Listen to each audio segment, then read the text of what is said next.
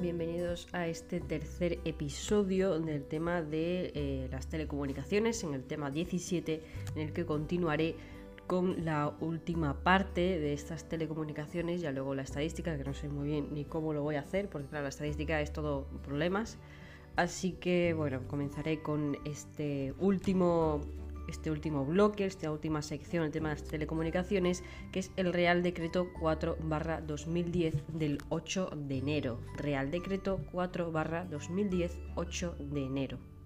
Este Real Decreto lo que hace es regular el esquema nacional de interoperabilidad en el ámbito de la administración electrónica. La interoperabilidad es la capacidad de los sistemas de información y de los procedimientos a los que estos dan soporte, de compartir datos y posibilitar el intercambio de información y conocimiento entre ellos. Así que para entenderlo mejor hay que entender en cuenta lo que es la interoperabilidad, que como ya se ha dicho es una capacidad de los sistemas de información y de los procedimientos a los que estos dan soportes, la capacidad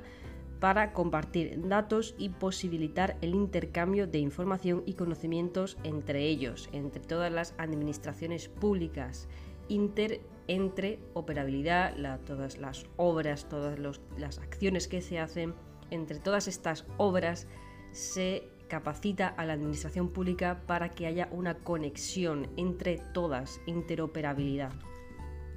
Este esquema nacional de interoperabilidad comprenderá los criterios y recomendaciones de seguridad, normalización y conservación de la información, de los formatos y de las aplicaciones que deberán ser tenidos en cuenta por las administraciones públicas para asegurar un adecuado nivel de interoperabilidad organizativa, semántica y técnica de los datos, informaciones y servicios que gestionen en el ejercicio de sus competencias y para evitar la discriminación a los ciudadanos por razón de su elección tecnológica.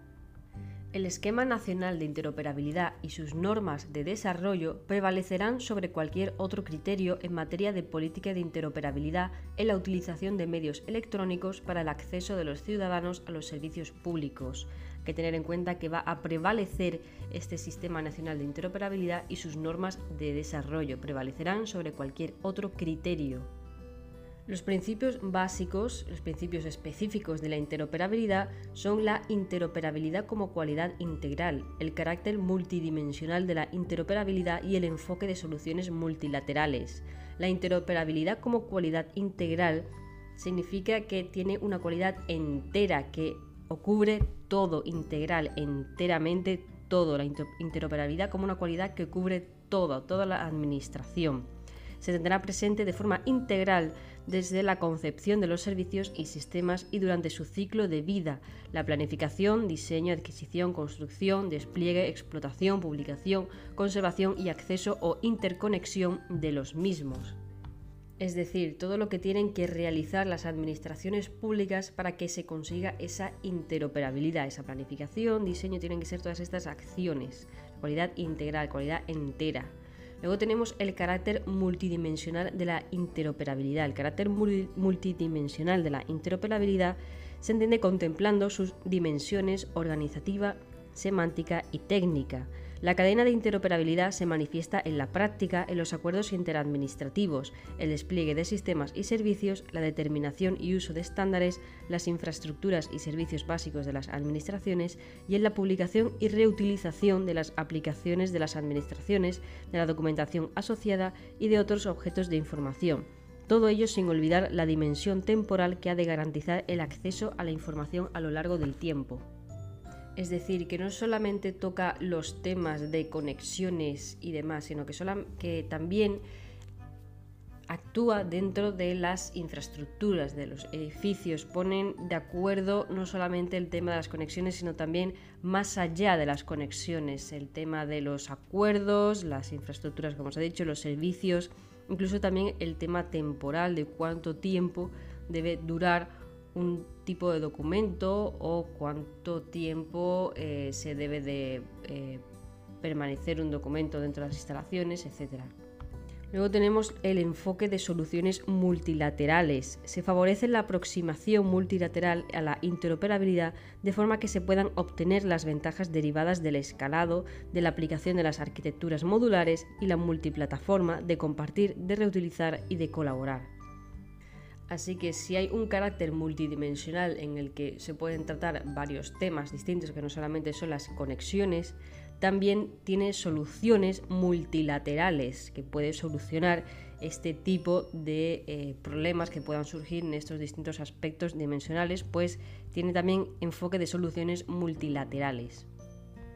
Como se ha mencionado en el carácter multidimensional de la interoperabilidad, se entiende contemplando sus dimensiones, lo que se ha dicho, organizativa, semántica y técnica, y esto lleva a la interoperabilidad organizativa, la interoperabilidad semántica y la interoperabilidad técnica, que hay que diferenciarlas porque seguramente pidan, eh, bueno, haya una definición de qué tipo de interoperabilidad es esta según lo que se hace. Entonces la interoperabilidad organizativa, por ejemplo, se desarrolla que las administraciones públicas establecerán y publicarán las condiciones de acceso y uso de los servicios, datos y documentos en formato electrónico que pongan a disposición del resto de administraciones especificando las finalidades, las modalidades de consumo, consulta o interacción, los requisitos que satisfarán los posibles usuarios, los perfiles de los participantes implicados en su uso, los protocolos y criterios funcionales o técnicos necesarios para acceder, los necesarios mecanismos de gobierno de los sistemas interoperables y las condiciones de seguridad aplicables. Así que la interoperabilidad organizativa básicamente es cómo se establecen unos criterios para seguir, cómo se deben de condicionar estas administraciones públicas para seguir unas normas, interoperabilidad organizativa. Las administraciones públicas publicarán aquellos servicios que pongan a disposición de otras a través de la red de comunicaciones de las administraciones públicas u otra red equivalente o conectada a la misma que garantice el acceso seguro al resto de administraciones. Entonces, para que haya esta organización, las administraciones públicas tienen que publicar estos servicios que pongan a disposición de otras a través de la red de comunicaciones de las administraciones públicas españolas u otra red equivalente o conectada a la misma que garantice el acceso seguro al resto de administraciones. ¿Cómo se van a conectar o dónde se van a publicar estos servicios y conexiones entre administraciones públicas? Pues a través de la red de comunicaciones de las administraciones públicas españolas. Esta red para que se comuniquen entre ellas. Para facilitar esta conexión entre administraciones, lo que van a hacer estas administraciones van a ser eh, usar nodos de interoperabilidad. Estos nodos son entidades a las que se le encomienda la gestión de apartados globales o parciales de interoperabilidad organizativa, semántica o técnica. Estos nodos están en los tres apartados, la organizativa, semántica o la técnica. Continuando dentro de la interoperabilidad organizativa, las administraciones públicas, para seguir con esta organización, van a mantener actualizado un inventario de información administrativa, que incluirá los procedimientos administrativos y servicios de forma clasificada y estructurados en familias, con indicación del nivel de informatización. Cada administración regulará la forma de creación y mantenimiento de este inventario, que enlaza e interopera con el inventario de la Administración General del Estado es decir, hay un inventario general, que es el inventario de la Administración General del Estado, es el inventario grande, y luego cada administración tendrá su propio inventario, inventario de información administrativa. Luego tenemos la interoperabilidad semántica. La interoperabilidad semántica se establecerá y mantendrá actualizada la relación de modelos de datos de intercambio que tengan el carácter de comunes, que son de preferente aplicación para los intercambios de información en las administraciones públicas. Esto quiere decir que si tú haces un documento en el ayuntamiento, va a ser el mismo documento que sea en el ayuntamiento de otra ciudad. Son los modelos, los formatos de datos de intercambio que tengan el carácter de comunes. Se van a establecer y se van a mantener actualizados para que sean iguales en el resto del país porque obviamente no vas a hacer un documento en un ayuntamiento y te vas a ir a otro ayuntamiento y te van a dar un papel totalmente distinto. Pues no, las administraciones lo que tienen que hacer es ponerse de acuerdo mediante esta interoperabilidad semántica para que haya un documento común para todos en todos los ámbitos.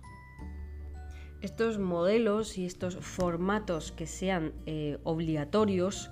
tienen que establecerse y publicarse por las administraciones, los órganos de la administración pública o entidades de derecho público vinculadas o dependientes titulares de competencia en materias sujetas a intercambio de información con los ciudadanos y otras administraciones públicas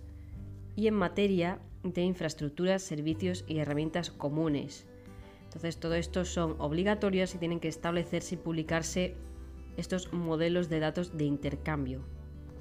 Hay que tener en cuenta que aquí se crea el Centro de Interoperabilidad Semántica, el CISE, Centro de Interoperabilidad Semántica. Por último, tenemos la interoperabilidad técnica, que es que las administraciones públicas desarrollan unas normas técnicas para conseguir estándares abiertos. Los estándares abiertos son como programas eh, de acceso que pueden acceder las administraciones públicas porque obviamente están abiertos, están abiertos para todas estas administraciones públicas y con estos estándares abiertos pueden tener esta conexión entre ellas, porque obviamente lo dejan abierto, pues pueden entrar, pueden coger información y demás. Y de forma complementaria van a desarrollar los estándares de uso, generalizado por los ciudadanos, al objeto de garantizar la independencia en la elección de alternativas tecnológicas por los ciudadanos y las administraciones públicas y la adaptabilidad al progreso de la tecnología y de forma que, los documentos y servicios de administración electrónica que se pongan a disposición de los ciudadanos o de otras administraciones públicas se encontrarán como mínimo disponibles mediante estándares abiertos. Y los documentos, servicios electrónicos y aplicaciones serán visualizables, accesibles y funcionalmente operables en condiciones que permitan satisfacer el principio de neutralidad tecnológica y evite discriminar al ciudadano por su elección tecnológica. Así que la interoperabilidad técnica, básicamente con estos estándares abiertos, permiten al ciudadano y a las administraciones entrar y acceder a la información y van a ser de uso común. En relación con ciudadanos y otras administraciones públicas, el uso en exclusiva de un estándar no abierto se limita a las circunstancias en que no se disponga de un estándar abierto y solo mientras dicha disponibilidad no se produzca. Es decir, si una administración pública decide usar un estándar no abierto, un estándar para ellos mismos, que no puedan permitir entrar a, otros, a otras administraciones, tienen que tener en cuenta que no haya otro estándar abierto que sea igual. Si hay un estándar abierto y ha usado un estándar no abierto que ha copiado a ese estándar abierto o es similar a ese estándar abierto, ya no lo puede utilizar. Básicamente que no sea el mismo. Si un estándar no abierto es igual que un estándar abierto, ya no se puede utilizar.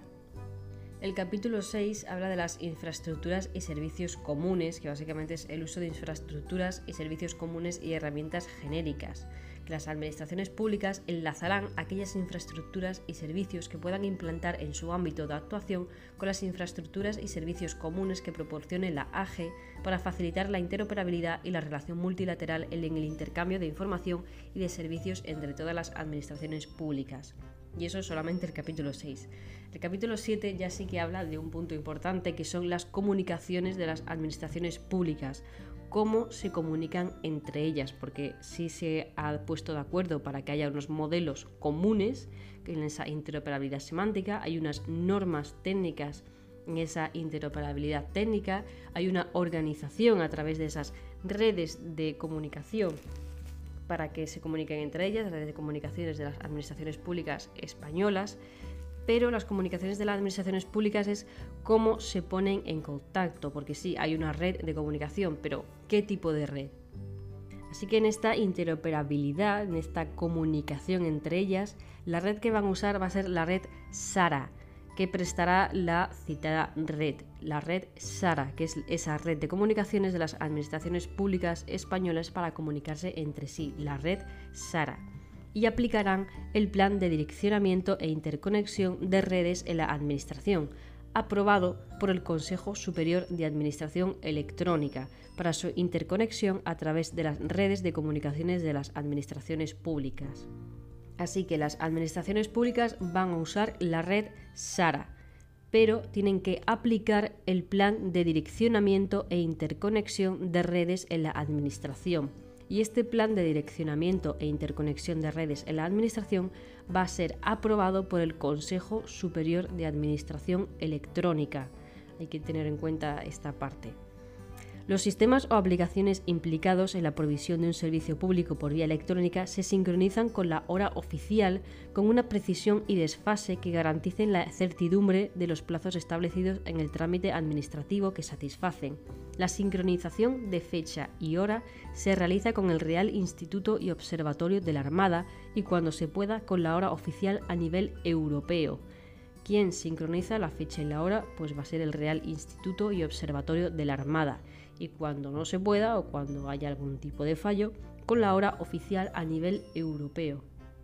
El capítulo 8 va a hablar de la reutilización y transferencia de tecnología, porque obviamente no van a borrar todo, obviamente lo van a reutilizar o lo van a transferir a un nuevo formato. Entonces, las condiciones de licenciamiento aplicables. Las condiciones de licenciamiento de las aplicaciones informáticas, documentación asociada y cualquier otro objeto de información cuya titularidad de los derechos de la propiedad intelectual sea de una administración pública y permita su puesta a disposición de otra administración y de los ciudadanos, tendrán en cuenta los siguientes aspectos, o sea, para que sea licenciado, para que sea legal el fin perseguido en el aprovechamiento y la reutilización de recursos públicos, la completa protección contra su apropiación exclusiva o parcial por parte de terceros, la exención de responsabilidad del cedente por el posible mal uso por parte del cesionario, la no obligación de asistencia técnica o de mantenimiento por parte del cedente, la ausencia total de responsabilidad por parte del cedente con respecto al cesionario en caso de errores o mal funcionamiento de la aplicación, el licenciamiento se realizará por defecto sin contraprestación y sin necesidad de establecer convenio alguno. Solo se podrá acordar de repercusión parcial del coste de adquisición o desarrollo de las aplicaciones cedidas en aquellos casos en los que este pago repercuta directamente en el incremento de funcionalidades del activo cedido, incluya adaptaciones concretas para su uso en el organismo cesionario o impliquen el suministro de servicios de asistencia o soporte para su reutilización en el organismo cesionario si tú eres una persona que cede a la administración pública una aplicación informática, una documentación asociada, etc., tú no eres responsable ni tienes la obligación de asistir técnicamente a la persona a la que le has cedido esa aplicación. Porque obviamente ya la has cedido, pues ya no tienes responsabilidad ninguna. Así que aquí habla obviamente de la no obligación, de la ausencia total de responsabilidad, que el licenciamiento se realizará por defecto sin contraprestación y demás. Las administraciones públicas utilizarán para las aplicaciones informáticas documentación asociada y cualquier otro objeto de información declarados como de fuentes abiertas, aquellas licencias que aseguren que los programas, datos o información cumplen los siguientes requisitos, que pueden ejecutarse para cualquier propósito, permiten conocer su código fuente, pueden modificarse o mejorarse y pueden redistribuirse a otros usuarios con o sin cambios, siempre que la obra derivada mantenga estas cuatro garantías. Es decir, para que se consideren eh, fuentes abiertas, estas licencias tienen que tener todas estas características, tienen que compartir esta información, que tengan que ejecutarse bien, que permitan su código fuente, puedan modificarse o mejorarse, puedan redistribuirse a otros usuarios con o sin cambios, etc y para este fin se va a procurar la aplicación de la licencia pública de la Unión Europea. Y hay que tener en cuenta que esta licencia pública de la Unión Europea se escribe EUPL, es la homologación de la Unión Europea para que esto sea realmente eh, licenciado. La AGE va a mantener el Directorio General de Aplicaciones para su libre reutilización este directorio podrá ser utilizado por otras administraciones públicas. Y en caso de que estas administraciones públicas tengan su propio directorio, deberá garantizar que las aplicaciones disponibles en ese directorio propio se pueden consultar también a través del Centro de Transferencia de Tecnología. Las administraciones públicas conectarán los directorios de aplicaciones para su libre reutilización entre sí y con instrumentos equivalentes del ámbito de la Unión Europea. El capítulo 9 habla de la firma electrónica y los certificados, que uno se pensaba que uno ya se había librado de esto al cambiar la ley, pero no, sigue en esta ley, en este Real Decreto. Entonces, la interoperabilidad en la política de firma electrónica y de certificados, cómo van a interconectarse estas administraciones públicas cuando haya firma electrónica o certificados de por medio. Así que va a ser la AGE quien defina esta política de firma electrónica y de certificados que servirá de marco general de interoperabilidad para el reconocimiento mutuo de las firmas electrónicas basadas en certificados de documentos administrativos en las administraciones públicas. Todos los organismos y entidades de derecho público de la AGE aplicarán la política de firma electrónica y de certificados a que se refiere el párrafo anterior. La no aplicación de dicha política deberá ser justificada por el órgano u organismo competente y autorizada por la Secretaría General de Administración Digital. Las restantes administraciones públicas podrán acogerse a la política de firma electrónica y de certificados a que hace referencia el apartado anterior. Sin perjuicio de lo expuesto en el apartado anterior, las administraciones públicas podrán aprobar otras políticas de firma electrónica dentro de sus respectivos ámbitos competenciales.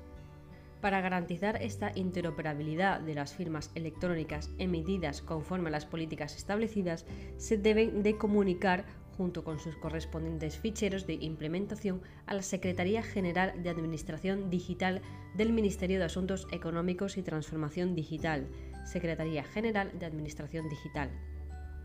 Los certificados electrónicos y la firma electrónica se van a validar en las plataformas de validación de certificados electrónicas y de firma electrónica, que van a proporcionar servicios de confianza a las aplicaciones usuarias o consumidoras de los servicios de certificación y firma, proporcionando servicios de validación de los certificados y firmas generadas y admitidas en diversos ámbitos de las administraciones públicas. Entonces, ¿dónde se van a validar estos certificados? ¿Dónde se va a validar la firma? Pues van a ser en las plataformas de validación de certificados electrónicos y de firma electrónica proporcionarán en un único punto de llamada todos los elementos de confianza y de interoperabilidad organizativa, semántica y técnica necesarios para integrar los distintos certificados reconocidos y firmas que puedan encontrarse en los dominios de dos administraciones diferentes. Potenciarán la armonización técnica y la utilización común de formatos, estándares y políticas de firma electrónica y de certificados para las firmas electrónicas entre las aplicaciones usuarias y de otros elementos de interoperabilidad relacionados con los certificados, tales como el análisis de los campos y extracción unívoca de la información pertinente. En particular, se tendrán en cuenta los estándares europeos de las organizaciones europeas de estandarización en el campo de las tecnologías de información y comunicación aplicadas a la firma electrónica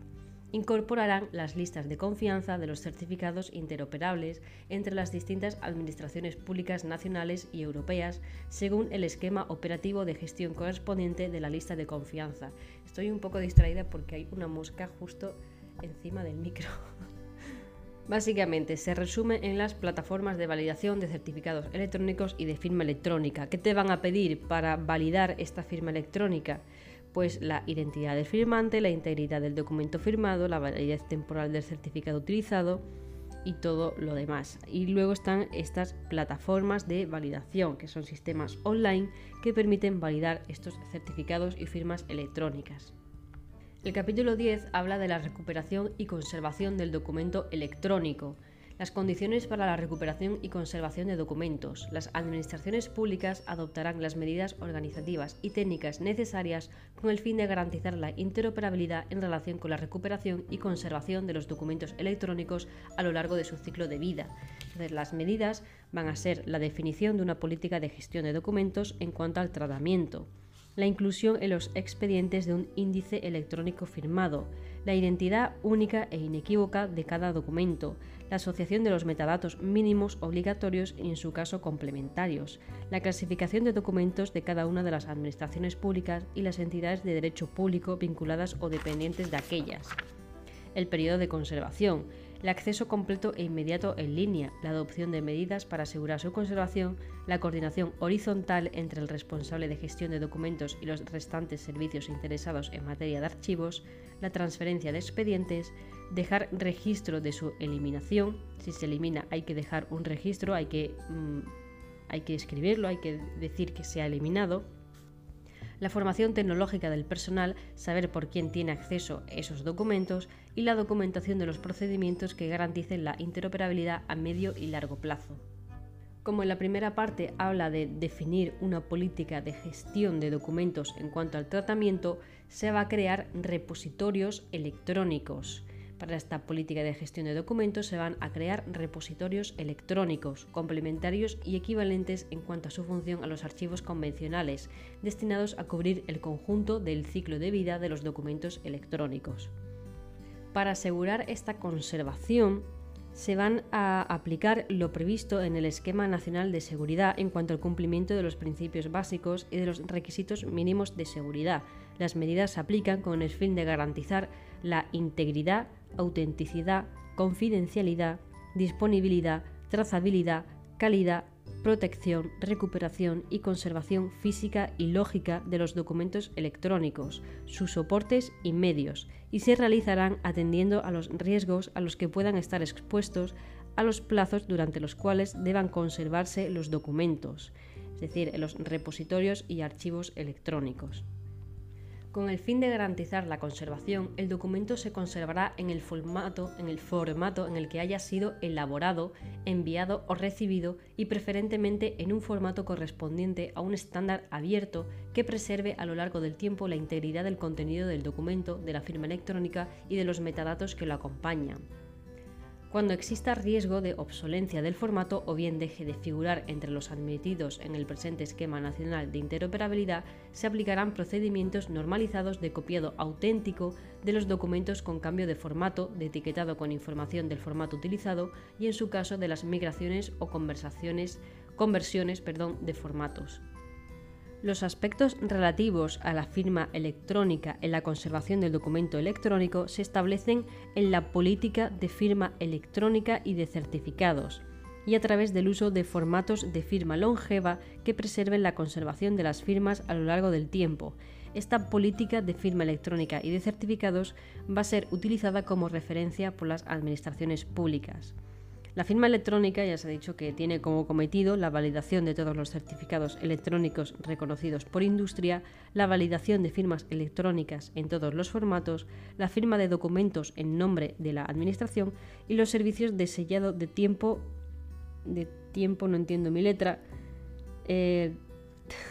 bueno, no entiendo mi letra, madre mía, qué fallo. Bueno, servicios de sellado de tiempo, una palabra desconocida y validación de sellos. Digitalización de documentos en soporte papel. La digitalización de documentos en soporte papel por parte de las administraciones públicas se realizará de acuerdo con lo indicado en la norma técnica de interoperabilidad correspondiente en relación con los siguientes aspectos. Formatos estándares de uso común para la digitalización de documentos en soporte papel y técnica de comprensión empleada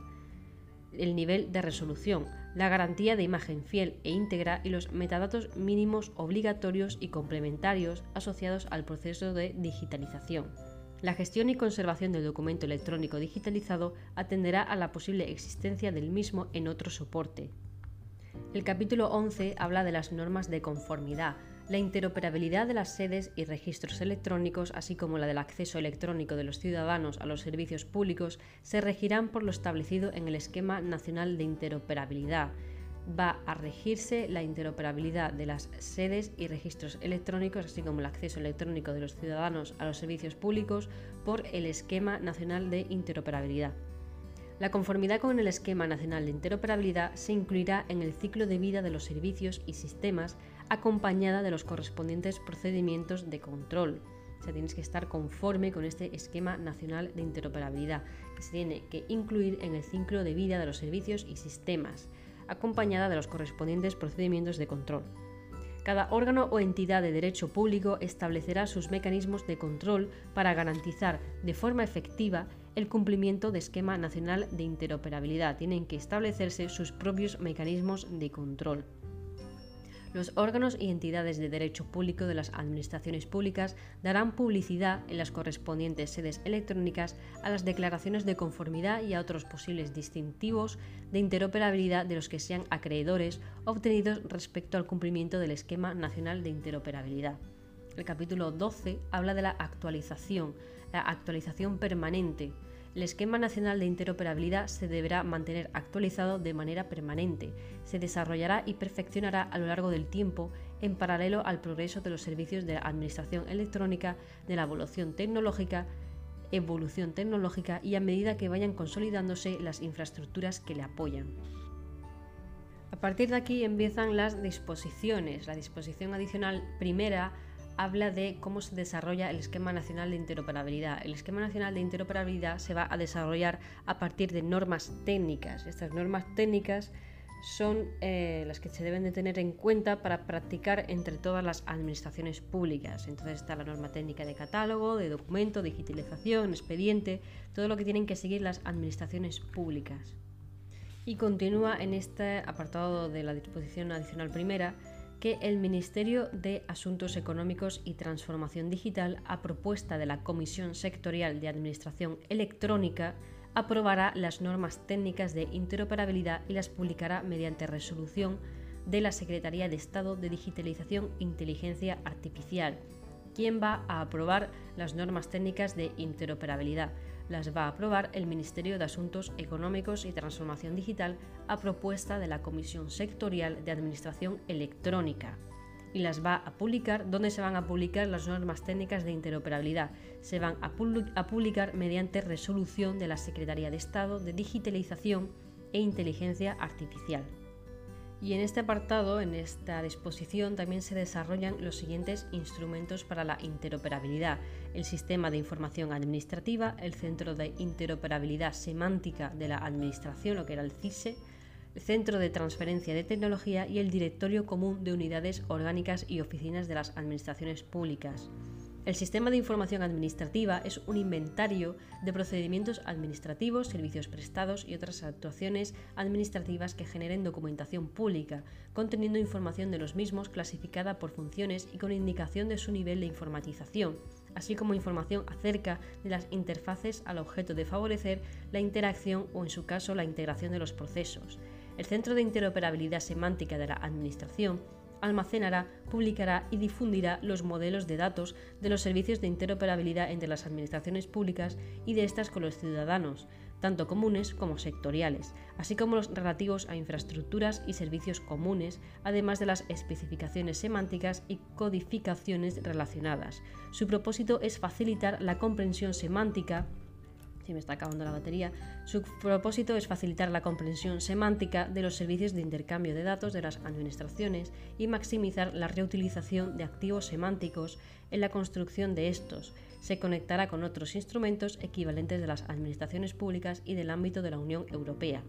Luego tenemos el Centro de Transferencia de Tecnología, directorio de aplicaciones para su libre reutilización, que contendrá la relación de aplicaciones para su libre reutilización, incluyendo al menos los datos descriptivos relativos al nombre de la aplicación, breve descripción de sus funcionalidades, uso y características, licencia, principales estándares abiertos aplicados y estado de desarrollo y por último el Directorio Común de Unidades Orgánicas y Oficinas de las Administraciones Públicas, que es el instrumento que permitirá la sincronización de los sistemas que traten la información de inventariado, codificación y evolución de unidades orgánicas y oficinas en diferentes modalidades de integración para garantizar la flexibilidad tanto en el consumo como en la provisión de información relacionada. Decir que hay un Real Decreto de este año, el Real Decreto 203 barra 2021 del 30 de marzo por el que se aprueba el reglamento de actuación y funcionamiento del sector público por medios electrónicos. Y este modifica un poco algunas disposiciones finales en el que, por ejemplo, la disposición transitoria primera, la destrucción de documentos en soporte no electrónico, cuando dice que tienen que transcurrirse dos años desde, o sea, transcurrido dos años desde la entrada en vigor de este Real Decreto, los documentos en soporte no electrónico que se encuentren en las oficinas de asistencia en materia de registros y de los que se haya obtenido una copia electrónica auténtica de conformidad con los requisitos que establece el Esquema Nacional de Interoperabilidad y su normativa técnica complementaria, para su registro e incorporación al correspondiente expediente electrónico podrán ser eliminados en las mismas condiciones que establece este Real Decreto. O sea que transcurrido dos años desde la entrada en vigor de este Real Decreto, pueden ser eliminados si hay una copia electrónica auténtica. Luego tenemos la disposición transitoria segunda, los portales de Internet exigentes y aplicaciones específicas en el ámbito estatal, que habla que en el plazo de seis meses las administraciones tienen, uno, tienen este periodo de tiempo para ver si mantienen o no los portales de Internet existentes y los de sus organismos públicos o entidades de derecho público vinculados o dependientes respectivos, así como de las páginas web promocionales, los microsites. Pues tienen estos seis meses para analizar si mantienen o no estas páginas web o estos portales. Y por lo demás, creo que esto es todo del tema de la interoperabilidad, solamente tener en cuenta quién aprueba el qué. Y hay un par de instituciones, que es el Centro Nacional de Referencia de Aplicación de las TIC basada en fuentes abiertas, que es el CENATIC, que es una fundación pública estatal constituida por el Ministerio de Industria, Turismo y Comercio a través del Red.es, que podrá impulsar proyectos de software de fuentes abiertas dirigidos a la mejor implantación de las medidas de interoperabilidad. Para fomentar la reutilización y facilitar la interoperabilidad, se encarga de la puesta en valor y difusión de todas aquellas aplicaciones que sean declaradas de fuentes abiertas por las administraciones públicas. Luego tenemos el Instituto Nacional de Tecnologías de la Comunicación, el INTECO, que es el centro de excelencia promovido por el citado Ministerio para el Desarrollo de la Sociedad del Conocimiento. Podrá desarrollar proyectos de innovación y programas de investigación dirigidos a la mejor implantación de las medidas de interoperabilidad. Así que bueno, ¿quién define la política de firma electrónica y de certificados? Lo va a definir la AG. ¿Quién sincroniza la fecha y la hora? Pues el Real Instituto y Observatorio de la Armada. ¿A través de qué red se van a comunicar las administraciones públicas? Se van a comunicar a través de la red SARA.